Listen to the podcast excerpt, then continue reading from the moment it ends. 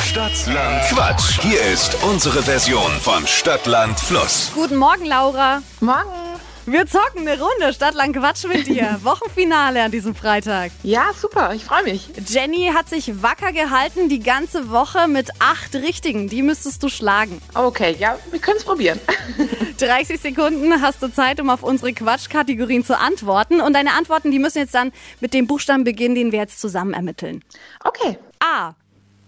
stopp. E. E, okay. E wie? Ente.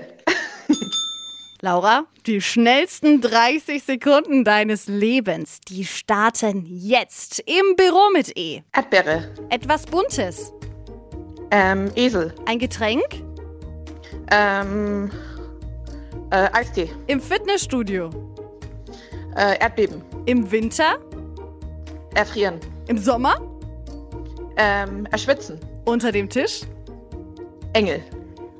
Was beleidigt? Eis. Auf dem Computer? Ähm, bluh. äh, Ei. In deinem Auto? Ähm, äh, eingefroren.